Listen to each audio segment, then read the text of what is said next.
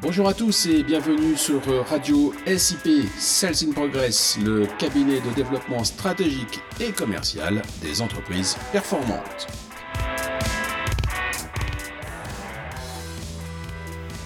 Salut Marc, euh, t'es où là? Tu fais quoi? J'ai une petite sieste. Non, t'es pas sérieux.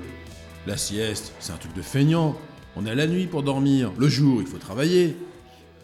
Ah, mais suis aussi sérieux que euh, Churchill, Einstein, Léonard de Vinci, euh, Napoléon. Tous des adeptes de la sieste. Admettons, mais tu es bien la seule boîte à faire la sieste. Détrompe-toi. De grandes multinationales ont instauré la sieste dans leur processus. Apple, Nike, Google, Procter Gamble.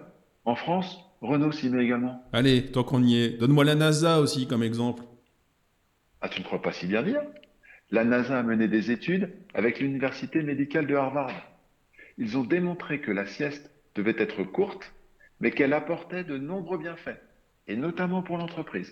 Mais plus précisément, court, c'est combien? Ah, La durée idéale de la sieste a été établie entre 10 et 20 minutes. En dessous de ce seuil, le processus de repos n'a pas le temps de se lancer. Au-delà, on dépasse la durée d'un cycle, l'endormissement est plus long et plus profond, tout le bénéfice de la sieste disparaît dans le redémarrage du corps. En plus, cela décale notre cycle naturel de sommeil. Donc la sieste ne doit pas dépasser 20 minutes. Mais pour quel effet? Eh bien, les expériences ont été menées sur deux groupes. L'un qui fait la sieste, l'autre pas. Pour le groupe qui fait la sieste, l'étude a mis en avant une efficacité intellectuelle augmentée de 30% au réveil par rapport au groupe qui ne l'a pas faite. 30% de gain Ce n'est pas négligeable, effectivement. Mais est-ce le seul point positif de la sieste? Non, il y en a d'autres qui intéressent l'entreprise. L'augmentation de la qualité de mémoire, de la capacité de concentration et du degré de vigilance. Autant de points importants qui font que les siestards travaillent mieux, plus vite et avec une plus grande sécurité que les autres. Eh bien, puisque nous sommes au rayon des points positifs, est-ce qu'il y en a d'autres? Oui, plusieurs expériences menées sur le terrain ont mis en évidence qu'une personne qui fait 20 minutes de sieste par jour produit sur 5 jours autant qu'une personne qui travaille 6 jours sans faire la sieste. Tu dis que pour 100 minutes de sieste par semaine, tu gagnes 420 minutes de travail effectif. C'est un investissement fort rentable. Eh oui, et ce n'est pas le seul.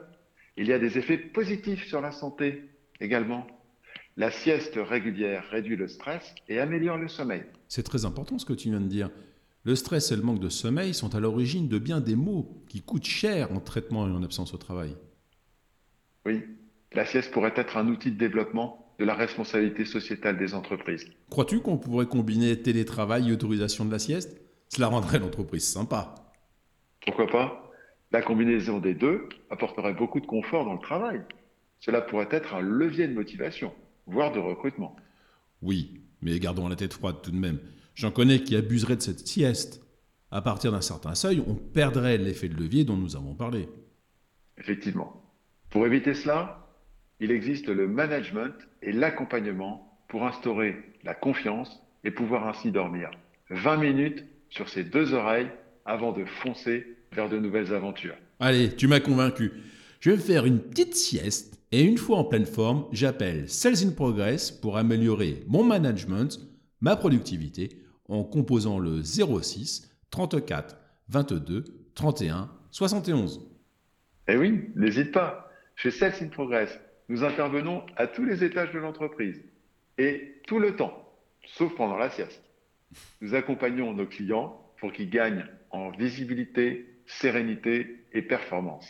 C'est simple comme le 06 34 22 31 71 ou bien www.salesinprogress.com. Merci et salut Marc. Salut Arnaud.